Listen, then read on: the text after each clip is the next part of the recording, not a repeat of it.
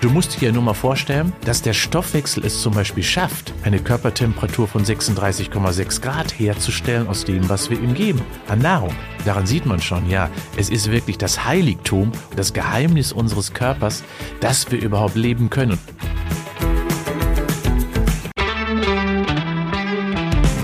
Fit und gesund. Mit Professor Frohböse. Mehr über den eigenen Körper erfahren.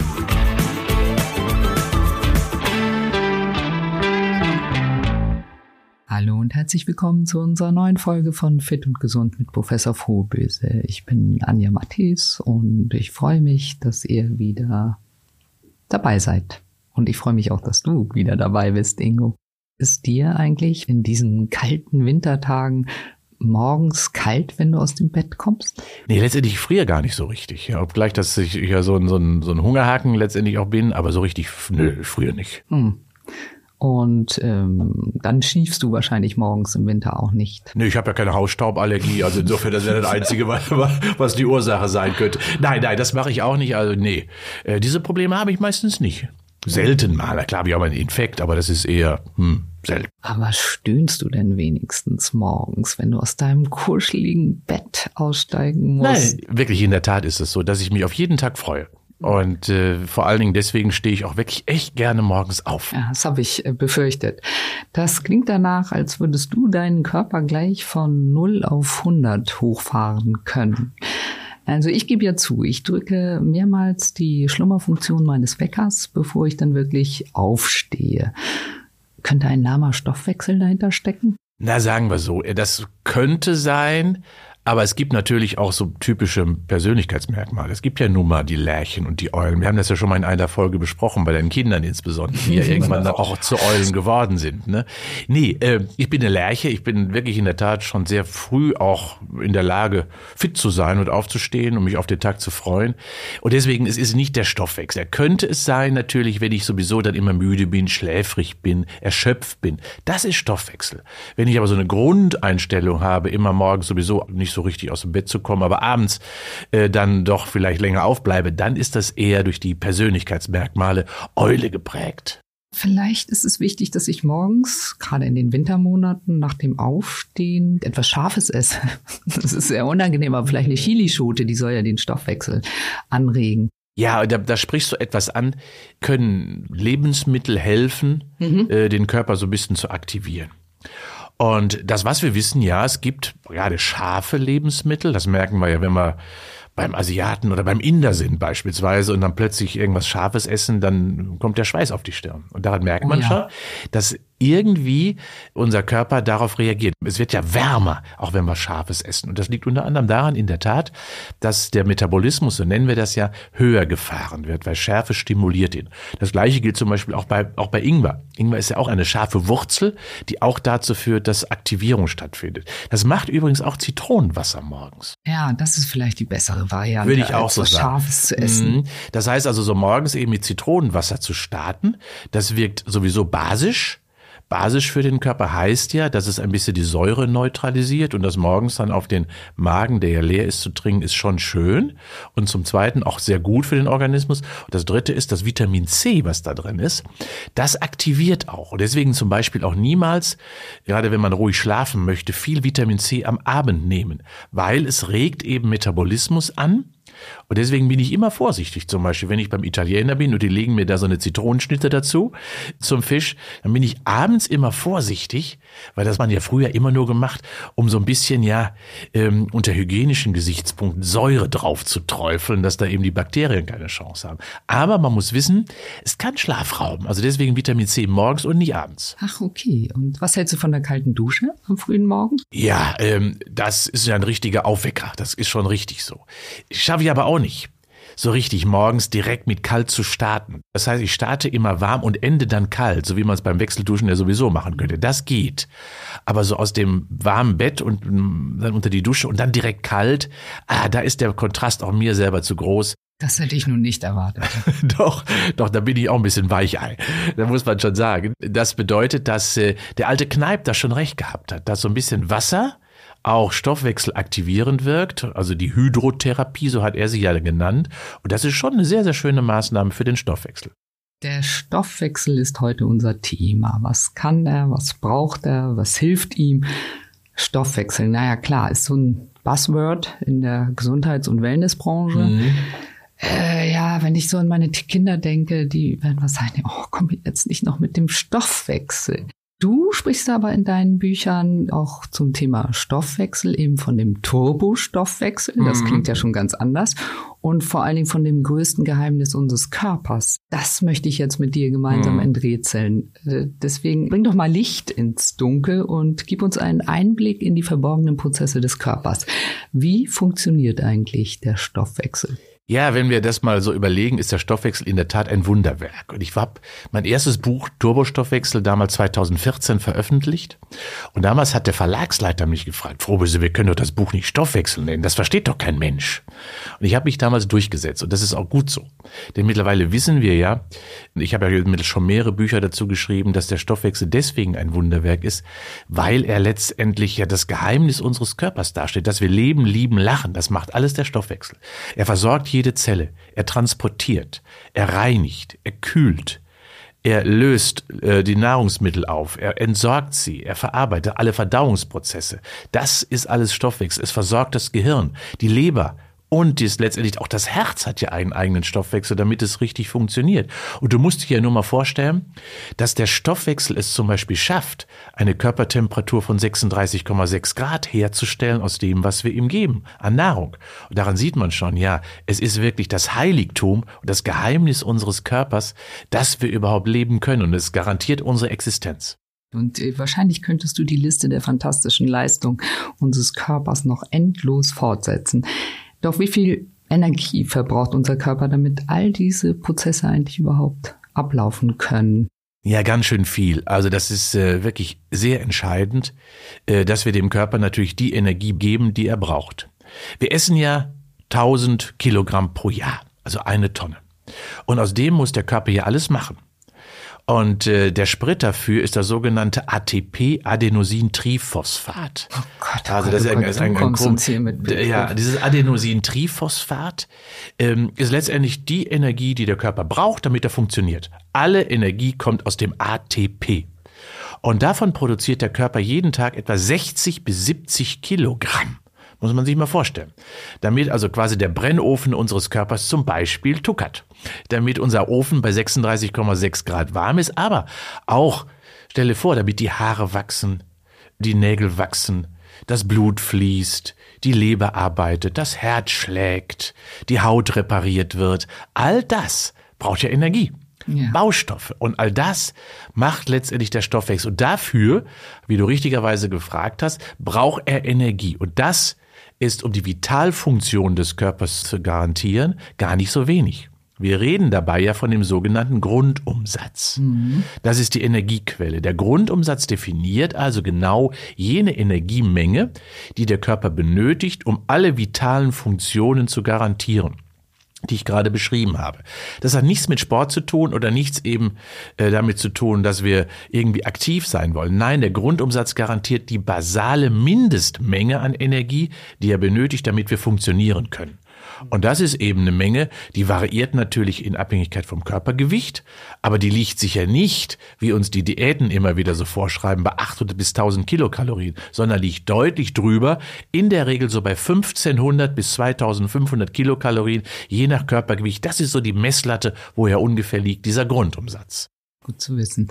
Irgendwann dann aber in der Lebensmittel merken wir plötzlich, dass wir keine 30 mehr sind obwohl es sich im Kopf ja immer noch so anfühlt, muss ich sagen. Aber die Falten nehmen zu, das Haar wird dünner, die Kilos nehmen zu und, und, und. Was bitte hat all das mit unserem Stoffwechsel zu tun? Ja, der verändert sich. Der verändert sich im Laufe des Lebens. Das ist nämlich so, dass man den erstens durch den Lebensstil sehr stark beeinflussen kann. Ich kann ihn zum Beispiel, indem ich zu wenig Nahrung zuführe, verlangsamen weil der Stoffwechsel nicht den Brennstoff hat, die er benötigt, kennen wir vom Auto auch. Wenn der Tank halb leer ist und wir wissen, wir müssen noch eine bestimmte Strecke fahren, was machen wir? Wir reduzieren das Gaspedal quasi und deswegen sparen wir Energie und genau das macht der Stoffwechsel auch. Das heißt also, eine der größten Veränderungen haben wir selber in der Hand, indem wir dem Körper zu wenig geben an Energie. Deswegen heißt es für den Stoffwechsel, bitte niemals zu wenig essen. Niemals. Zweitens, natürlich auch nicht zu viel. Auch das verändert ihn, weil er dann plötzlich von der Relativität her zum Beispiel zu viel Fettmasse im Körper hat. Das heißt also auch eine Veränderung des Verhältnisses von Körpermasse im Sinne von Muskelmasse, aktive Zellmasse und der Fettmasse, in Anführungsstrichen, ist auch sehr entscheidend. Wie tuckert der Stoffwechsel? Also wie ist letztendlich die PS, die ich aus dem Stoffwechsel heraus noch auf die Straße bringen kann? Und ist letztendlich zu viel Fettmasse im Körper vorhanden, verlangsamt sich automatisch relativ betrachtet auch wiederum der Metabolismus.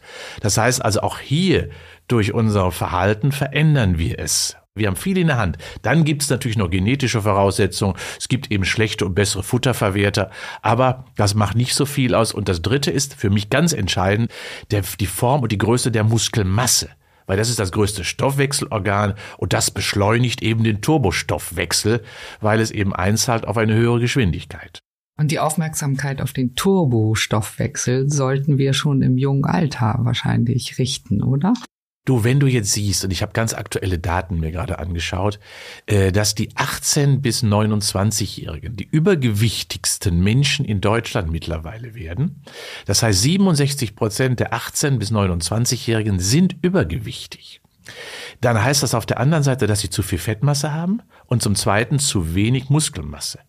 Und das wird unmittelbar zu einem langsamen Stoffwechsel führen. Heißt also, ja, nach dem Wachstumsabschluss ab 18, 19, 20 geht's los, dass man sich dem Stoffwechsel irgendwie zuwenden muss. Und wenn ich ihn frühzeitig schon zugrunde richte, was eben viele Menschen durch körperliche Inaktivität, durch das falsche Ernähren, durch lange Sitzzeiten letztendlich machen, dann werden sie ein großes Problem haben nach hinten heraus, wenn sie mal in unser Alter kommen, in irgendeiner Form überhaupt noch einen intakten Stoffwechsel haben, der so ein bisschen auf der Straße überhaupt noch, nicht nur auf der Landstraße unterwegs sein darf. Ah, jetzt sind meine Kinder aufgewacht, glaube ich. Spätestens jetzt. Wie können wir, wenn wir uns gerade in der Lebensmittel befinden, mögliche Fehler im Nachhinein korrigieren? Ja, das Gute ist, das geht noch. Das ist, ist die gute Botschaft. Ich habe mal fürs ARD Morgenmagazin eine Dame betreut. Und äh, die hatte ihren Stoffwechsel wirklich sehr stark abgewirtschaftet. Die war aber auch schon über 50 und durch ganz viele äh, Diäten einfach war die so langsam in ihrem Stoffwechsel geworden, dass sie gar nichts mehr konsumieren konnte, gar nichts mehr essen konnte, weil der Stoffwechsel war so langsam, der brauchte nichts mehr. Das heißt also, die fuhr mit einem viel zu viel zu kleinen Tank äh, war die unterwegs, weil sie gar keine PS mehr hatte. Das lag aber auch darum, weil ihr Hubraum, nicht der Körperhubraum, sondern der Hubraum der Muskulatur einfach zu gering war. Und das ist die Botschaft. Baut Muskelmasse, auf und damit habt ihr euren Stoffwechsel beschleunigt, weil eben das größte Stoffwechselorgan Muskulatur dem Körper die PS gibt und den Hubraum gibt, damit er schneller auf der Straße ist. Nehmen wir mal das Beispiel eines LKWs. Ne? Dieser LKW braucht eine bestimmte PS-Leistung, damit er auf der Straße überhaupt unterwegs sein kann, damit die Zugmaschine so kräftig ist, dass die Last bewegt werden kann. Und das kann man sich vorstellen, wenn da vorne nur ein Trabi-Motor drin ist unter der Motorhaube, dann geht da nichts mehr. Und genauso war es bei dieser Dame. Aber indem wir es geschafft haben, ihr eben mehr Leistung wieder in den Körper hineinzubringen, hat es sowohl eine hormonell positive Beeinflussung gegeben, gerade ja das Thema Wechseljahre über 50 verändert sich ja sowieso etwas. Und damit kann man sehr schön arbeiten, indem man eben dem Körper wieder in die Jugendlichkeit versetzt, so ein wenig. Und das heißt Muskelmasse aufbauen. Das klingt gut. Nun hat diese Frau ja wahrscheinlich nicht rechtzeitig erkannt, dass ihr Stoffwechsel nicht äh, gut genug funktioniert. Woran kann ich denn erkennen, ob ich einen guten Stoffwechsel habe? Ja, das merkst du erst einmal, indem du dich selber beobachtest. Wenn dir zum Beispiel viel zu schnell das Gewicht aus dem Ruder läuft, obgleich du nichts geändert hast, ja, ist das schon mal ein großer Hinweis darauf, dass irgendetwas mit dem Stoffwechsel nicht stimmt, also im Sinne der Verwertung von Energie beispielsweise. Das zweite, wenn du erkennst, dass bestimmte Aufbauprozesse nicht mehr richtig stattfinden, dass beispielsweise die Nägel, die Haare nicht mehr richtig wachsen, dass die Haut nicht mehr richtig sich repariert, dass also die Energielosigkeit quasi sich so ein bisschen einprägt und die Vitalität dir verloren gegangen ist, also so die Energie geladen. Wieso guckst du mich jetzt so intensiv nein, an? Nein, nein, nein, nein. Ich dachte, jetzt käme wieder ein Beispiel von deinen Kindern. ja äh, denen ja die Energie ja auch schon so ein bisschen ja morgens insbesondere, das weiß ich, verloren gegangen ist, bis die immer aus dem Bett kommen. Nein, wir erleben das schon, wenn wir uns selber beobachten und dann sagen wir hier oft, ich werde wohl alt. Aber damit hat das gar nichts zu tun, sondern damit hat es zu tun, was macht der Stoffwechsel, wie stellt er uns die Energie bereit? Wenn ich beispielsweise auch immer viel friere, Ja, äh, wenn ich also nicht mehr in der Lage bin, die Temperatur wirklich hochzuhalten, wenn ich häufig erkranke, auch dann ist das Immunsystem nicht mehr häufig repariert, optimal beispielsweise. Auch das profitiert ja vom Stoffwechsel. Es gibt ja einen Immunstoffwechsel beispielsweise. Ne? Und, und, und. Heißt insofern ja. Wir müssen uns einfach beobachten und wenn sich erste kleine Veränderungen einstellen, dann einfach mal korrigieren. Gucken, wo kommt das eigentlich her und nicht mit dem Alter einfach dann versuchen, alles zuzudecken und zu begründen.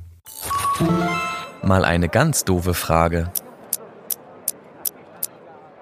Ist häufiges Pupsen ein Zeichen dafür, dass der Stoffwechsel gut funktioniert? Ja, Pupsen hat ja was mit Verdauungsprozessen zu tun. Und das machen ja viele auch falsch, dass sie Verdauung und Stoffwechsel gleichsetzen. Das, was du jetzt meinst als Verdauungsprozesse, was also quasi hinten herauskommt und dann Blähungen produziert, äh, das entsteht dadurch, indem der Körper Gase bildet. Und diese Gase entstehen entweder dadurch, indem bestimmte ja, Prozesse im Körper eben der Verdauung nicht optimal ablaufen, weil ich wahrscheinlich zum Beispiel bei Hülsenfrüchten nicht Bakterienkulturen habe, dass ich das gut verarbeiten kann, dass ich das nicht gelernt habe, dass also bestimmte Verdauungsprozesse eben nicht optimal ablaufen. Und dann entstehen unnötige Gase, und diese produzieren das einfach. Das Gute ist allerdings, Anja, dass wenn ich das häufiger habe, dann lernt der Körper auch. Das heißt, wenn ich vor Hülsenfrüchten Angst habe, weil ich viel Blähungen bekomme, muss ich immer mal mehr Blähungen möglicherweise zulassen am Anfang, aber die reduzieren sich im Laufe der Zeit, weil der Körper dann seine Bakterienkulturen so wandelt, dass er irgendwann auch welche hat, die sehr gerne und vielfältig auch Hülsenfrüchte mögen. Und dann sind eben diese komischen Gase nicht mehr vorhanden. Und das heißt, ja, also das ist kein Zeichen dafür. Ah, okay. äh, ganz im Gegenteil sogar, der Körper lernt, wird besser. Und auch hier erkennt man, Anpassungen der Verdauung sind auch noch möglich, Veränderung ist möglich. Wahrscheinlich bin ich so naiv und denke, Hauptsache der Körper reagiert irgendwie und dann funktioniert der Stoffwechsel auch. Ob es nun Spargel, Zwiebeln oder Bohnen sind. Ja, das, das ist ja schon sehr offensichtlich, was sich da im Körper abspielt. Logisch. Das hängt ja sehr damit zusammen, dass du ja dem Körper damit auch Ballaststoffe gibst. Ja, und das sollten wir sowieso viel häufiger tun. Äh, und Ballaststoffe sind immer Belastungen für den Magen-Darm-Trakt. Aber gute Belastungen, weil sie einfach notwendig sind und vor allen Dingen auch reinigend gerade im Darm wirken äh, weil sie zum Beispiel dort abgelagerte Produkte oder Stoffe noch mitnehmen, weil eben äh, gerade Ballaststoffe quasi unverdaut wieder rauskommen. Damit reinigen sie auch. Und das heißt auf der anderen Seite, dass sie immer eine Belastung darstellen. Und auch dabei entstehen in der Regel immer Gase, aber auch das lernt der Körper, indem er sich einfach anpasst. Merkst du vielleicht, wenn du zum Beispiel auch nicht an Zucker gewöhnt bist, auch dann passiert das beispielsweise wenn du plötzlich zu viel Zucker isst. Das heißt also, alles, was so ein bisschen auch schon mal ungewohnter ist, führt immer zu einer ungenügenden Verarbeitung und das bildet in der Regel Gase. Und diese müssen dann einfach raus. Wie lauten denn nun die goldenen Regeln für einen optimalen Stoffwechsel? Ja, da gibt's natürlich eine ganze Reihe und äh, das allererste heißt Muskelmasse aufbauen. Das ist erstmal das Wichtigste. Gib dem Körper ein wenig quasi das Grundorgan des Stoffwechsels und das heißt Muskelmasse. Und das würde ich wirklich gerade auch allen zum Beispiel schlanken Menschen empfehlen, die gar keine Muskelmasse mehr haben, die zwar auf der Waage noch eine gute Figur machen und wir werden ja demnächst nochmal in einer der nächsten Folgen ja genau darüber reden. Wie mache ich das eigentlich richtig? Dass wir dort dann eben nicht nur gegen das Fett kämpfen, sondern für die Muskelmasse kämpfen, weil das der wichtigste Garant dafür ist, dass wir Gewichtsmanagement betreiben. Das heißt Muskelmasse aufbauen. Das zweite ist letztendlich regelmäßig und biorhythmisch essen. Das heißt also, gib dem Körper genau das, was er zu einem richtigen Zeitpunkt braucht. Morgens energiegeladen, mittags nährstoffreich, abends eiweißreich, um dem Energiestoffwechsel des Tages und dem Baustoffwechsel der Nacht gerecht zu werden. Drittens, esse bitte niemals zu wenig. Esse immer so, dass du den Grundumsatz mindestens erfüllst. Und das heißt, darf ich mal eine kleine mathematische Formel über den Äther bringen. Das bedeutet grob besprochen, eine Kilokalorie mal 24 mal Kilogramm Körpergewicht, wobei hier eingetragen wird bitte das Normalgewicht, Körpergröße minus 100. Bei Männern rechnet man 1,1 mal 24 mal Normalgewicht. Heißt für mich, Beispielsweise, ich bin 1,80 groß, müsste dort 1,1 mal 24 mal 80, kann ich jetzt so schnell nicht rechnen, aber heißt ungefähr 2112 Kilokalorien, glaube ich, äh, wenn ich das so kurz überschlage. Also ungefähr 2100 äh, müsste ich essen, um den Grundumsatz zu erfüllen. Darunter darf ich niemals fallen. Viertens also, esse bitte auch nicht zu viel, damit dein Fettspeicher nicht zu groß wird, damit die Fettmasse nicht zu dominant wird und die Muskelmasse beherrscht. Die fünfte Regel, mhm. trinke ausreichend, weil der Stoffwechsel lebt von Flüssigkeit, denn nur wenn du ausreichend Flüssigkeit hast, wird verteilt, gereinigt, gekühlt, transportiert, gelöst, all das, was du in den Körper hineinbringst. Und vor allen Dingen, gib dem Körper Regenerationszeit, schlafe also ausreichend, weil das ist Reparaturzeit. Und letztendlich versuche also Stress vom Körper fernzuhalten, weil du damit den Hormonhaushalt einigermaßen vernünftig regulierst. Entspanne dich also häufig, mach Regenerationszeiten, weil auch der Körper braucht Pausen. Und das letzte ist also, mach Esspausen. Denn der Stoffwechsel möchte nicht immer von dir mit Belastung, das heißt also mit Nahrungsaufnahme beansprucht werden. Er braucht auch mal Ruhe. Wer hätte das gedacht? Stichwort Belastung des Körpers. Ich möchte doch noch mal auf die Entgiftung zu sprechen ja. kommen. Es sind ja schon auch Schadstoffe, die den Stoffwechselprozess belasten. Ich zum Beispiel äh, nehme jeden Morgen einen Esslöffel Leinöl zu mir und spüle damit meinen Mund unter der Dusche zehn Minuten lang. Ah, okay. Ist das sinnvoll? Das nennen wir Ölziehen. Das ist eine ganz alte traditionelle Maßnahme, um erstens die Mundschleimhaut und insbesondere ja auch so den ganzen Mund- und Rachenraum zu reinigen. Und das ist ja eine klassische mediterrane äh, Art und Weise, eben Reinigungsprozesse, als man eben noch keine Zahnpasta hatte, das eben durchzuführen, nutzte man das Öl wie du auch Olivenöl, die mediterranen Völker beispielsweise, machen das auch immer noch. Und die haben das, das Öl ja auch für viele andere Faktoren ja auch genutzt, zur Hautreinigung, oberflächlich beispielsweise, zum Eincremen und so weiter und so fort. Ja. Und wenn du jetzt sagst, du nutzt das Ölziehen zur Entgiftung, dann stimmt das auch. Weil natürlich Entgiftungsprozesse dort immer beginnen müssen, wo etwas in den Körper hineinkommt. Und das ist ja nun mal im Mund- und Rachenraum. Und wenn du dort beispielsweise dann ansetzt, Gesetz ist das eine sehr schöne Strategie. Aber Achtung, du machst es richtig, nicht runterschlucken, sondern ausspucken. Und man muss es nicht zehn Minuten machen, Anja, sondern es reichen in der Regel fünf Minuten aus. Kann man auch probieren. Das heißt also, das Öl, was man zu Hause hat, das muss ein gutes Öl sein, kein raffiniertes Öl, äh, sondern das, was du machst mit Leinöl oder das kann man auch mit Rapsöl machen, kann man auch mit Olivenöl insbesondere machen, kann man auch das, die preiswertere Variante nehmen. Immer äh, so ein bisschen zwischen den Zähnen hindurchziehen, so ein bisschen hin und her wanken und das ist genau das richtige. Ja, das ist dann eine kleine, kurze, schnelle Art von Wellness für den Stoffwechsel. Ja, richtig, weil es eben der Entgiftung hilft. Der, der, aber das beginnt schon morgens an. Ich weiß nicht, ob du das machst. Ich mach das. Recken und strecken. Mhm. Morgens im Bett. Das ist ja eine Muskelkontraktion, die man da macht, wenn man sich reckt und streckt. Und auch das fördert die Entgiftung. Denn in der Nacht ist ja viel an Baustoffen angefallen was abgebaut wurde und umgebaut wurde. Und das heißt, dass gerade die Lymphbahnen, die ja in Deutschland kaum so richtig beachtet werden, äh, außer eben bei Erkrankungen, die wir beim Lipödem möglicherweise kennen, äh, wo man richtig starke Veränderungen gerade häufig sichtbar auch an den Beinen oder Armen, gerade bei vielen Frauen eben vorfindet. Aber die Lymphbahnen als solches sind Reinigungssysteme, Entgiftungssysteme.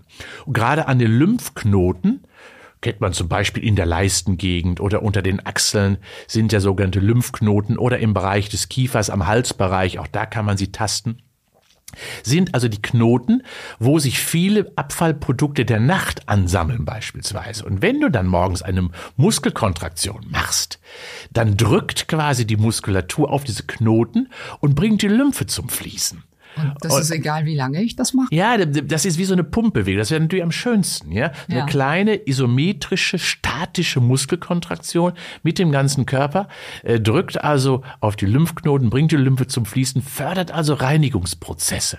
Und das ist eine der wichtigsten natürlich auch Entgiftungsstrukturen, die wir haben. Die Lymphe beachten wir viel zu wenig. Das kennen wir vielleicht von der Lymphdrainage, wenn wir mal bei der Massage sind, wo so ganz leichte, streichende Bewegungen stattfinden, kann übrigens jeder jeder abends auch gerne auf selber auf der Couch machen. Sehr oberflächliche, immer zur Körpermitte hin, mit den Beinen quasi von den Waden beginnend hin über die Oberschenkel, so ganz leichter Druck oberflächlich auf die Haut ausgeübt, hilft quasi der Reinigung und damit der Entgiftung gerade der oberflächlichen Strukturen stimuliert die Lymphe. Also ganz einfach Alltagstätigkeit, die man mal immer so am Abend machen kann. Und das Wichtigste, was man natürlich machen muss, um Entgiftung zu stimulieren, ist trinken. Weil Ah, klar. War ja klar, weil Trinken natürlich, ja, das löst und transportiert. Und äh, mhm. äh, die ganzen Giftstoffe werden über die Nieren ausgeschüttet. Natürlich reinigt die Leber auch, alles, was wir an Nahrung in der Regel dem Körper zuführen. Der Alkohol dort wird verarbeitet, aber auch Medikamente werden dort ja auch verarbeitet. Das heißt also, alles geht über die Leber und die Niere als größte Entgiftungsorgane. Deswegen sollten die uns sehr wertvoll sein.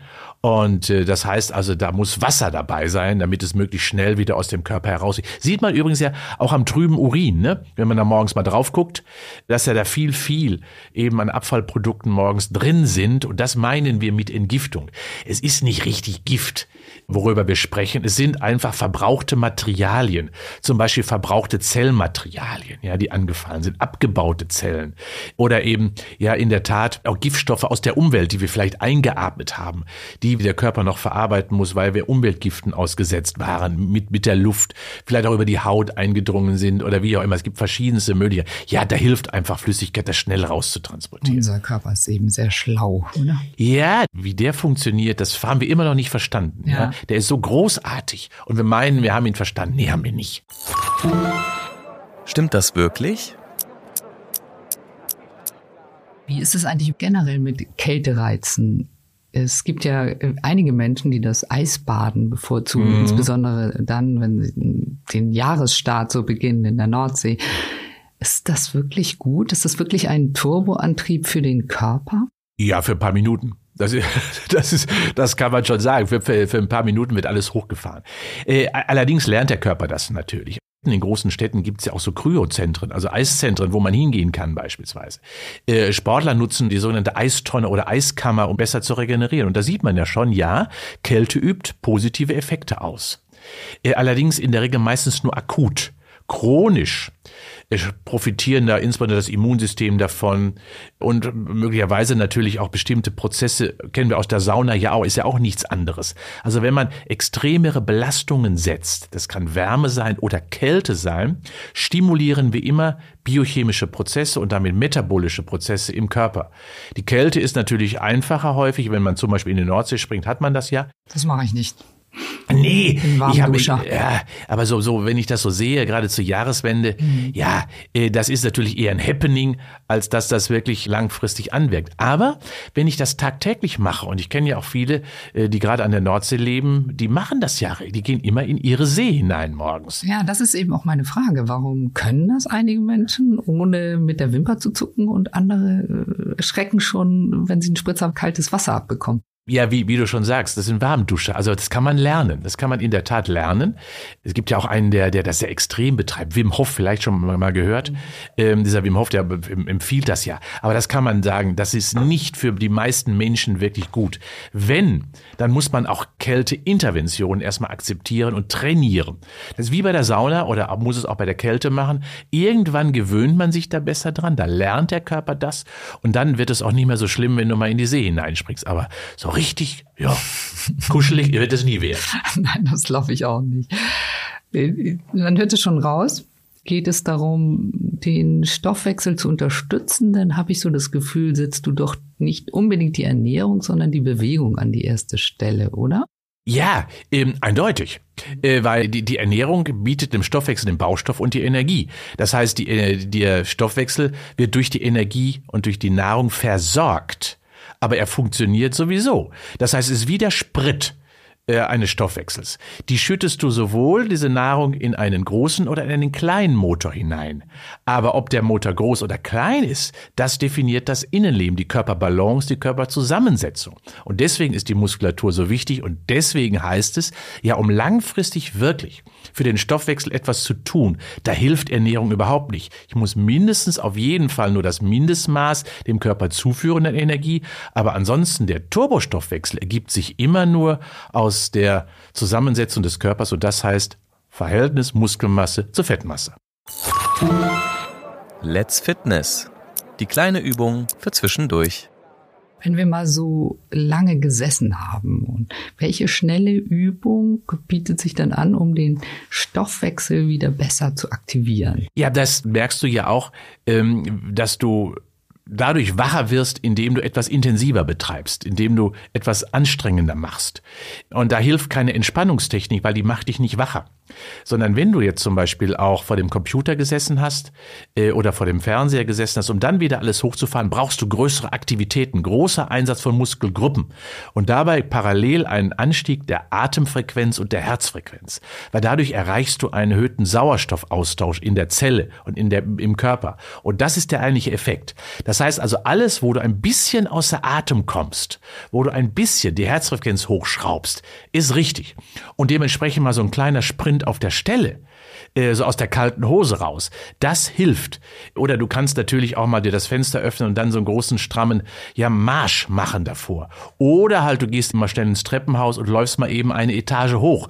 Das ist letztendlich Stoffwechsel aktivieren, weil es intensiver ist, mehr Sauerstoffaustausch, höhere metabolische Aktivität. Ich darf nur nicht sitzen bleiben. Sonst könnte ich ja auch eine Übung im Sitzen machen. Nee, dann fällt der Stoffwechsel ins Koma, das merken wir ja alles. Ja, das heißt also, wir schaffen es so gerade so, den Kopf zu versorgen. So ein bisschen plümerant bleibt es dann aber trotzdem. Nee, alles andere liegt im Koma. Heißt also, Muskelaktivität aktiviert. Und da ist jedes an Muskelarbeit besser als jedes Gummibärchen. Gut, dann stehen wir jetzt mal auf. Das, das war wieder sehr erhellend. Vielen Dank. In der nächsten Folge geht es darum, warum Regeneration so wichtig ist und wie wir mit gutem Gewissen auch mal richtig faul sein dürfen. Ja, dazu sagst du jetzt nichts mehr, oder? Nee, weil faul sein kenne ich nicht. Nee, ja, das glaube ich. Nur, nur ab und zu. Das muss ich mir jetzt schon überlegen, was ja. ich dazu wohl berichten darf. Vielen Dank, Ingo. Gerne. Schön, dass ihr uns zugehört habt. Bleibt fit und gesund. Das war Fit und Gesund mit Professor Frohböse. Ein Podcast von der Hörzu. Jeden zweiten Montag eine neue Episode.